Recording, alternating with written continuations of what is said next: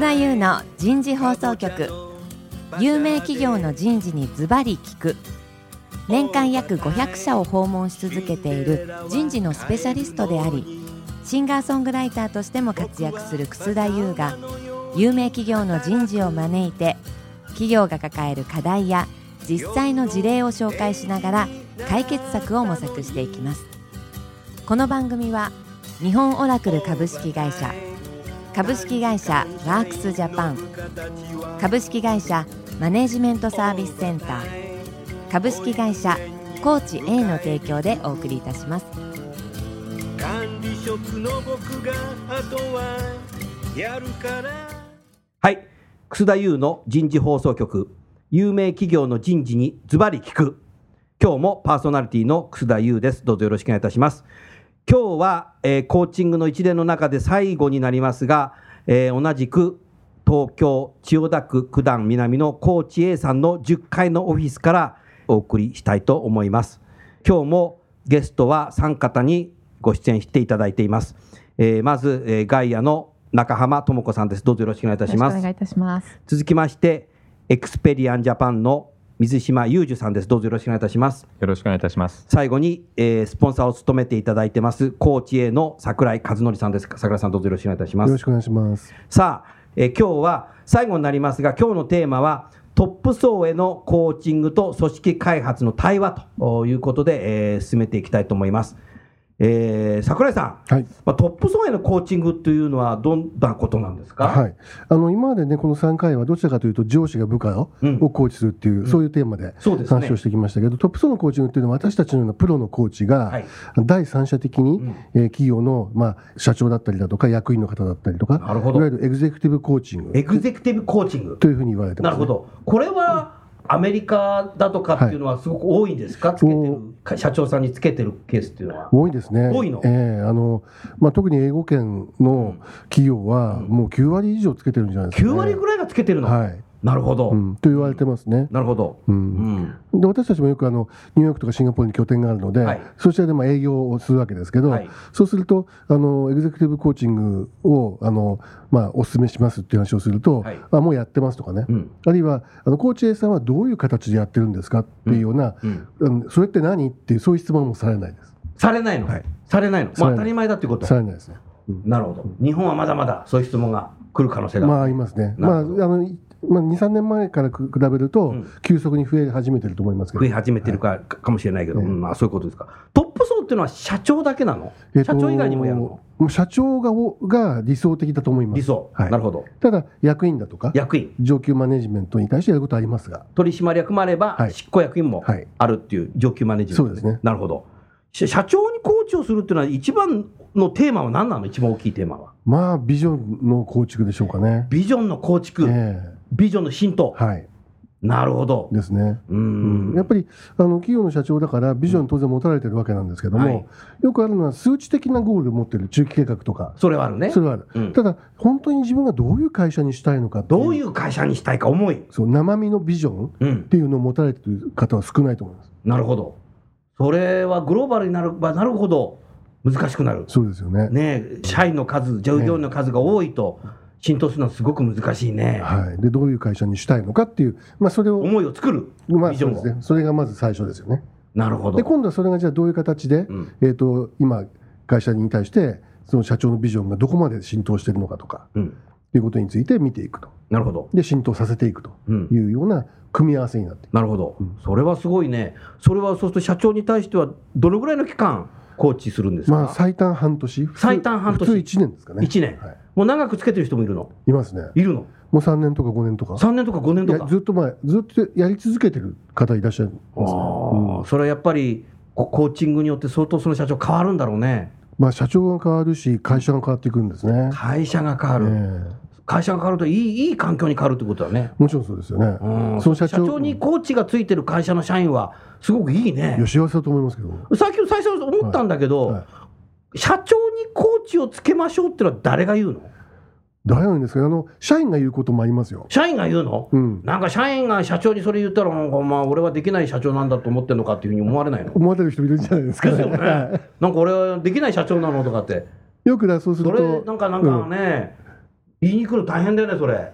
どうなんだろう。ですよね。あの水島さんとかね中浜さんのようにコーチング勉強された方が勉強された方がうちの社長うちの社長にもコーチささつけたいとかね、うん。思う方多いんですよ。多いの、はい。なるほど。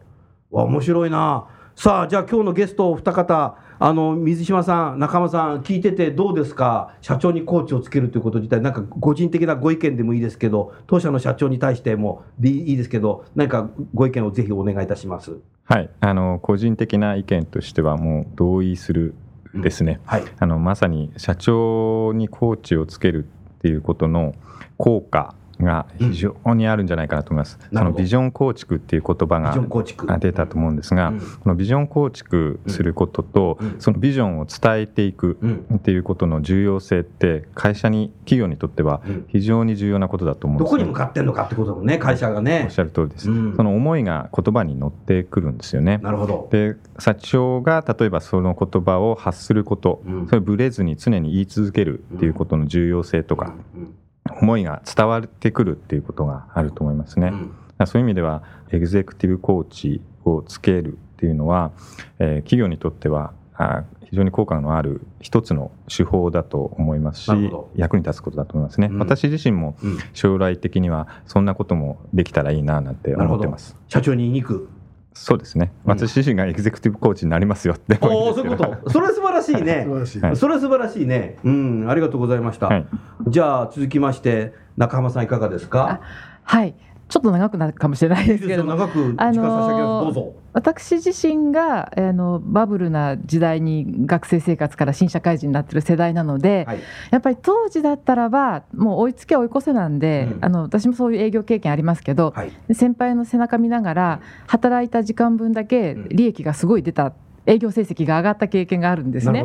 すごくある意味簡単だったなって昔の方が。今から思える、はい、働いた分だけ数字になりやすい時代だったからとっても簡単簡単って言ったら語弊があるかもしれないですけどすごくあのいい時代だったなと思うんですけど。じゃあもう長時間ど。働いちゃったんだ。えそうもうやった分だけペイがありますので、ですけど今は全くそうじゃないな。特にこの5年10年本当に違うなと思ってまして、はい。やっぱりその働いた分だけではなくって、こういう時代バブルな時代じゃないからこそ先ほどおっしゃったようなビジョンがすごく大事ですし。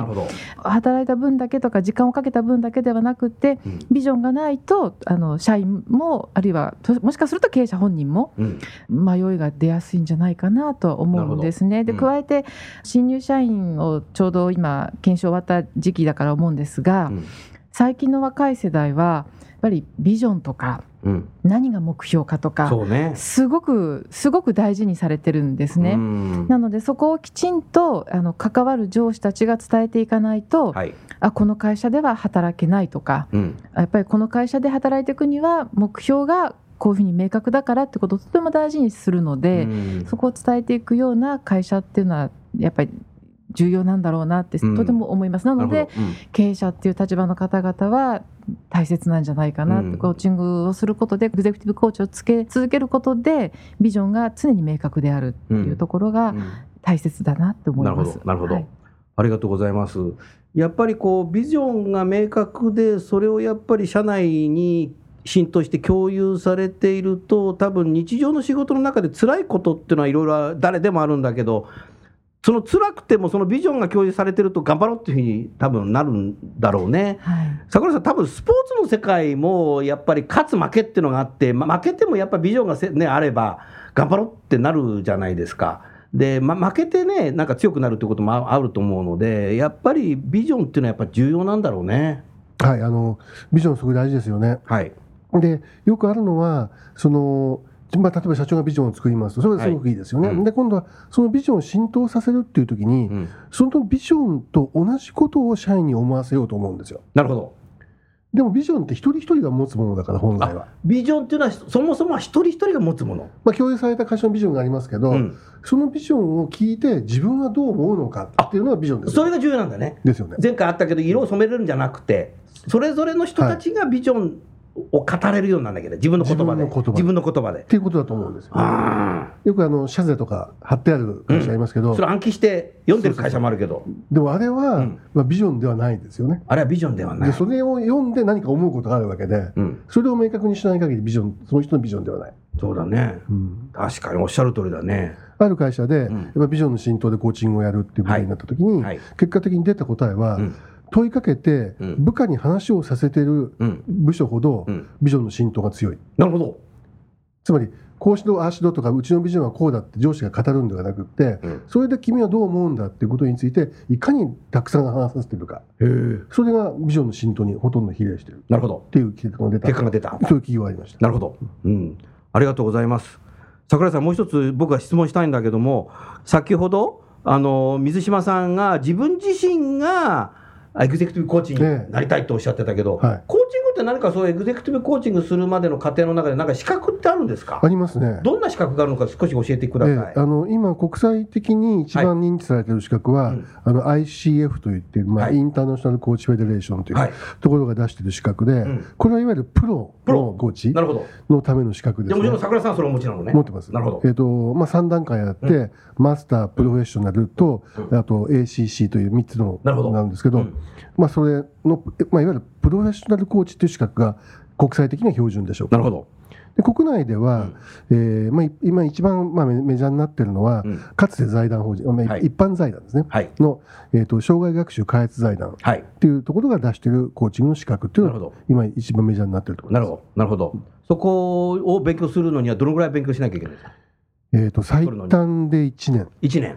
うん。うん。えーから1年半ぐらいでしょうかね最短。最短で、はい。なるほど、うん、そういうことか。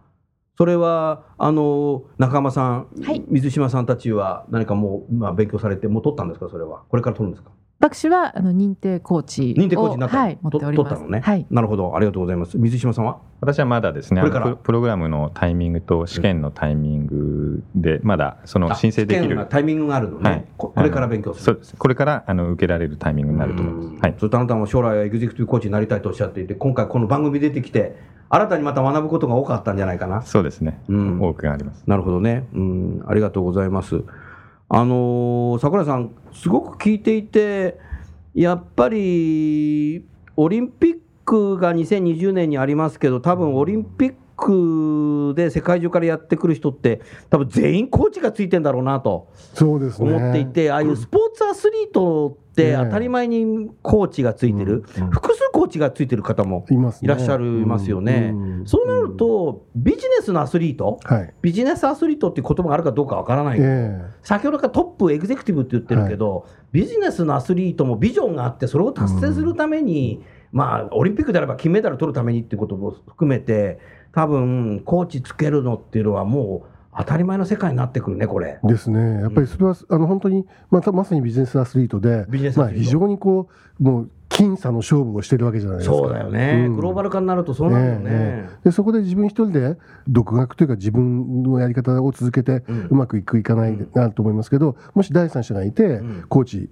として、うん。えーまあ、自分のビジョンをはっきりさせたりとか、うん。やり方についてうん。違う視点うんをコーチングの中でも持ったりとかすれば差はつくと思いますよね。そうですよね。うんそうするともう、世界的にも有名なエグゼクティブのトップ CEO も、うん。そうやってね、つけてるとおっしゃってましたけど、ええええもう当たり前になってくるね。まあそうですね、まあ、有名な方としては、うん。例えばエリック・シュミットさん、はい。あの Google の元、ね、CEO うん。で去年、一昨年ですかね、い。日本に講演されてきて、うん。であのコーチングの話されてましたね。されてた、ええうんうんまあ、自分がコーチを受けてコーチをつけてるってこと、ぐかつてかつて自分がその Google の経営の時にコーチをつけて、うんすごく役に立った役に立った話をされてました。ああいうエリエリック・シュミットさんでもコーチをつけてるわけだ。はいだったらもうそれ以外の社長みんなつけないと。ねえ。ううんん、そういうことだよね。なるほどな。そ面白いな。あーわかりました。すごくこの番組やってて思ったんですけども、多分今働いてる方っていうのはものすごくこう時間制約のある社員ってものすごくこう増えてきてると思うのね。よくあるのが例えば育児をしているワーキングマザーだったりとかこれからやっぱり介護だとか。でも多分時間制約って育児と介護の問題だけじゃなくて多分なんかこう今日であればコーチングを勉強したいとか、本をもっと読みたいとか、あとは3.11以来、すごくボランティアがね、多くなりましたけど、CSR ということでも含めても、やっぱり早く書いてボランティアをしたいとかっていう人も、今度、どんどんどんどん増えてくると思うんですよね。で、そうなってくると、企業の人材開発の人たちっていうのは、現場にやっぱ研修をやりますよって来てもらうだけではなかなか、ね、集まらない、多分ワーキングマザーなんてで1日2日の研修出ることってやっぱできなくなってくるので、そうそうなってくるとき、この電話のコーチングって、櫻井さん、自宅からもできるんでしょ、もちろんです。自宅からもできますし、ん。あの出張者がうん、出張先のホテルとか、ま、ま場合によってはあの海外出張の先からもかけてくる海外出張からの先からもかけてくる。電話でかけてくると言いますね。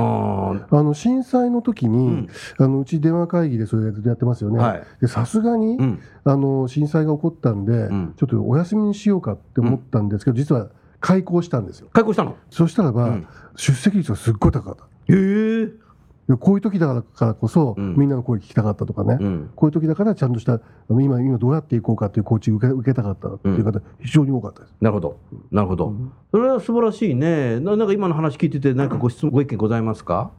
そうですね。あの電話システムっていう意味で言うと、うん。まさに今出たあ時間制約。時間制約ね。それからそう社員増えてます、本社では。うーんどうなんですかね。ただ電話システムいろんなコーチングのこのプログラム以外でも電話システムを使った学びの場っていくつかあると思います、テレカンもあるわけだね。ありますね。外資系だから。はい外資系なので、テレ在宅勤務もあるの、在宅勤務はないですね。ないよ今の会社では、でもはい、在宅勤務やっててもできるね、これ。できます、うん。はいそういう意味では時間制約場所の制約っていうものが取り払われる一つの手段だと思いますね、だからはい。働き方の改革もできるし、学びの改革もできるということにつながるね、これね。うん。中間さん、いかがですか、はい、あの私が実際クラス受けてた時に、はい。同じ入った中でやっぱりあの女性の方でうん。何人もいらっしゃいましたし、あの今も家の子供の明日のお弁当を作って、うん。家事を全部片付けて今クラスに参加してますって方もご自いらっしゃ宅からね。はい、なんかそれを聞くと今度逆にあ私はまだまだ大変と思ったけど大変じゃないなってもっと頑張らないとっていうそのそういう気づきもあった。はいありました。なるほど。はい、うん、それは新しいな、すごく面白いなと思った。さあ、そうすると今日のテーマはトップ層へのコーチングと組織開発の対話なんですけど、桜井さん、先ほどエグゼクティブコーチングということで、やっぱトップにもコーチがついていて、えそれから他の役員にもついていて、それからもう職場にも全員がこうついてるっていう形になっていくと、ものすごい企業になるね。そうですね。実際にでもそういう形でうん。やられてる企業さんありますね。あるわけでしょ、えー、とあのもちろん社長についてる、うんえー、とで役員全員にコーチがついている執行役員も？そうですね宿泊も宿泊員も全部ついてる。うんあ。の外資系なんで宿泊が多いですけど、うんついてますねついてる。でで今度その下にはコーチングのトレーニングがある、トレーニングがある。で上司が部下をコーチしていくう、うんそういう形で本当全社丸ごとやってるようななるほどありますねそうするともうコーチングの文化がもうそのものがもう根付いちゃっているそうですよねことですよね。うんすごいね、そういう会社っていうのは。うん。ありがとうございます。質問があるんですけどじゃあ、ぜひ今日はゲストの方、お二人方、桜井さんへの質問コーナーを特別に今から設けたいと思います。ありがとうごいざいます。どうぞよろしくお願いいたしますあのありがとうございます。一つだけなんですけども、はあのよくコンサルティングっていう会社がたくさん今ありまして、うんやはりあのいろいろなたアイデアを持ってきてはいただけると思うんですけど、コンサルティングの方に入っていただくことと、エグゼクティブコーチに入っていただくこと、このメリットとか違いとか、うん。もし何かご見識あれば、これはいい質問だね、はい桜井さん。はい。うん。あの僕も知りたいな。多分ね全く違うと思います。全く違うの？うんコンサルティングとコーチング。コンサルティングというのはそのコンサルティングの会社の専門性があるわけですよね。そうだね。うん、例えば何かこう人事のシステムを作るだとか、うん給与システムをするとか、まあ、いろんなことありますよね。うんでそれについて、えーとまあ、ヒアリングをしていただいてこういうのがいいんじゃないでしょうかっていう提案を受けると、うんであとは自分たちがやるっていうことじゃないですかだからうん答えを出してもらうわけですよね。答えを出してもらう。コンサルタントコンサルティングが答えを持ってるフレームを持ってるから。うん。っていうことですよね。うんで、えー、とコーチングっていうのはコーチに答えがないので、うんでその社長なりその会社のの中にあるものをコーチとして答えを見つけてもらうということですよね。全くアプローチが違ううんと思いますよね。うんであのよく私たちが思ってるのはあのその会社のことはその会社の社長が一番よく知ってるし。一番その会社を良くしていく情熱を持ってるわけだから、うんその人の答えをを出すべきだって私たちは思ってる。うんそれを外に答えを、うんまあ、依存するっていうか外に答えをもらうっていうのは場合によってはいいですよその何か具体的なものだったらシステム構築だとかねそういうコンサルだったらいいんだけどもその社長に対する何か別のコンサルっていうのはないんじゃないかと思いますよね。社長に対するコンサルはない。うんなるほど。そうするとエグゼクティブコーチングは社長が自分自身の質問力を増やすわけだから、はいコーチングが終わった後でもその質問力を使えるよね。高める。まあでもえあのココンサルティングだとフレームを持ってきて、それで終わっちゃうわけじゃないから、社長自身の質問力が増えない、いつもの同じパターンになってる。まあそういうことですよね。そういうことだよね。そういうことですよね。そういうことでいいよね、はいそれで。はいはいそういうことだよね。だから社長の成長と考えたときに、コーチングのは僕なんかいいよね、と思いますよね。ねあありがとうございますだから、使うときによってコーチング使うのか、はいあコンサルティング使うか分けたらいいんじゃないかな。うん違うんだろうな、多分。うんありがとうございます。うんで本当にコーチングっていうのはその人を成長させるものはい。コーチングは人を成長させる。その人が目指すビジョンだとか目標に対してそれを達成していくために何を自分で身につけなきゃいけないのかとか。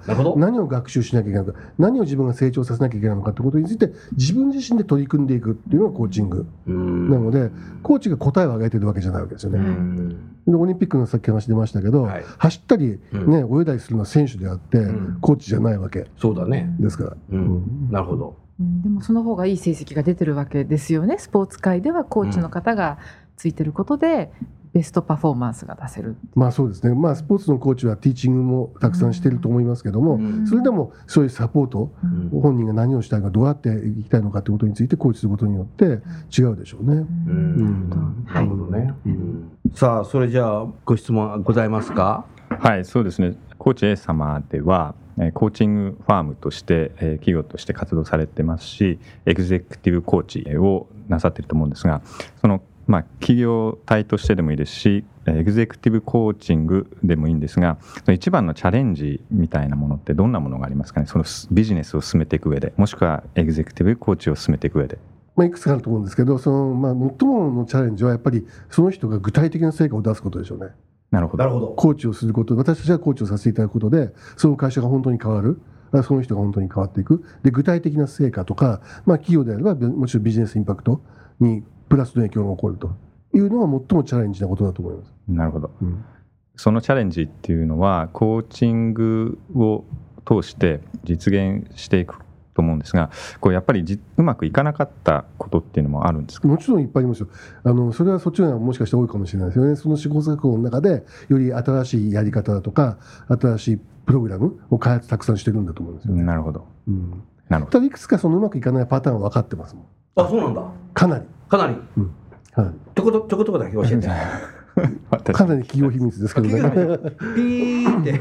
あのもう一つはあの、まあ、今回も話題になりましたけど、はいやっぱりアカウンタビリティなんですよ。なるほど。あのまあ、会社がやります導入お二人は自分のお金でやってるから、非常に最初からすごく高いアカウンタビリティを持ってるので、ねもう絶対成功することはもう約束されてるよね100%です本当にそうです、うんでも会社で導入するときに、まあ、言われたからやろうっていう人たちがいるわけです身の人ねね。。受け身の人。はいうんでそのままスタートすると、うんそれは失敗する可能性が高い。うんだから受け身であっても最初の段階のセットアップでいかにその人たちを能動的にさまずするかっていうところがすごく重要重要だねセットアップが。うんセットアップがね。でそれいくつか大体こういうふうにやっていくとかなりの確率でセットアップされるってことはもう私たち分かって分かってきてる。それ重要だよな。やらされてる感でコーチング学びたくないな。そんな人増やしたくないよねそう。ですね。研修予算、教育予算の無駄だよね、それ。うんうん。でもやっぱりマネージメントやってる方たちのものなのでコーチング基本的に、うん。でそうするとやっぱり皆さんまあ非常に悩んでるわけですよね、悩むよな。うん。人のことで悩むの多いよね。う。ん、だからコーチングをちゃんと理解してもらえれば、うん。あじゃあちょっと自分あこれ役に立ちそうだなってやっぱり思う。うん。自分のためにやってみようかなって思うマネージャーの方たちはが大多数です。ほとんどそうですね。なるほど。そういう方じゃないと多分マネージャーにはなってない。なるほど。と思います。うん。なるほど。一連のば番組で皆さんにこう話していただいてすごく思ったのがコーチングってリーダーシップ開発なのかねこれ？いやもう完全にそうだと思いますね。あ完全にそうなんだ。えまあ、リーダーシップというよりもリーダー。リーダーですね。だね。リーダー開発だね。そう組織の中のリーダー物理的なリーダーの数を増やす、物理的なリーダーを増やす、はい。なるほど。リーダーシップを開発するっていうよりも、うん。リーダーを作る。リーダーを作る。っていうことじゃないかと思います、ああいい言葉だね、でリーダーっていうのはえ例えば MBA に行って帰ってきたからリーダーになれるかっていうとそんなことはなくって、うん。関係性の中で作られてるものでその人をリーダーとして周りが認識していく、うん。周りの人たちもその人をリーダーとして育てていく、ん。でその人がリーダーになっていくっていう。関係性を関係性を作ると。関係性の中で出来上がるもの。ですなるほどね。でコーチングというのはそこに働きかけてる。ものなるほど。だと思いますね。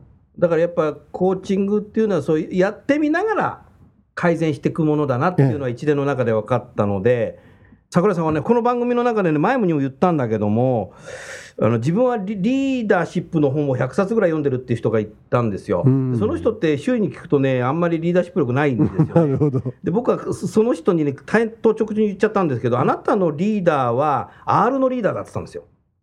本を読んでるだけ。でこれねすごく受けちゃったんだけども意外とそういう人多くて全然関係の構築でやってないんだよね。うん。リリーダーシップの本をいっぱい読んでて知識不足してるだけのリーダーなんで。だからやっぱりきちっとやっぱりコーチングをしながらねえやっぱり自分自身本当の L のリーダーになっていかないとダメだなっていうそんなふうに思いましたね。で最後にやはり今は日本だけじゃなくてグローバルにこうタレントマネジメントうん。だとか公認者育成ってサクセッションプランうん。っていう形の中で自分の公認者どうしますか？またタレントとしてプールした人たちをさらにこうリーダーとして、えーアドバンテージさせるためにこれコーチングってすごくうん。有能かなという、そんなふうに思ったけどこの辺桜井さん最後にいかがですか？そうですね。今の楠田さんおっしゃったように、うん。やっぱり私たち仕事をしてるので、ん。その自分のやってる専門領域ですよね、うん。の能力って求められる。そうだね。で一般的には、ん。自分の専門性が高ければ、ん。リーダーになれると思ってるんですよ。そうだな。でもリサーチしていくとですね、理想的なのは自分の専門性とか専門技術知識を高く持ってる、うん。これもう第一条件ですよね。第一条件。でプラスしてコーチング能力なんですよ。なるほど。ね。うん。コーチング能力が高い方の方がうん。圧倒的に組織に対する影響力が高いんですよ。おおこれも分かってきたんだね極端な話専門性はちょっと低いけれども、うん。コーチング能力が高い方の人の方がうん。組織に対する影響力が強いんですよ。なるほど。そうするとコーチ A さんはエグゼクティブコーチングをされている方たちが多いけど何ぐらいできてるの、エグゼクティブコーチできる人。は、今30人ぐらいですかね。そんなにいるんだ、はい。でその人たちはそこの会社のそのビジネスとか事業とか製品とか知らなくてもできるねこれコーチングえっ、とまあちょっとある程度知らないとダメだけど。ある程度そうです詳しくなくてもいいね。そういうことですね。今の話聞いてると、はい。そこそれに対してのそこの専門性はいらないかもしれない。コンサルタントではないので、あコンサルタントはそこをし業界を知らないといけないけど、コーチってそれはあんまりあんまりちゃ失礼だけど、えねえそれが詳しく知らなくてもできる。そういうことですね。それよりもその人がいかに影響していくかっうんていうところについてコーチをしてるっていうことですね。そうするともうどこの会社に行っても使えると思います。ものと思います。ね。と思います。お流動化できるねこれ。コーチングのできる人は。と思いますね。ねえ。えすごいね、ええ。あーなるほど、そうですか。はい。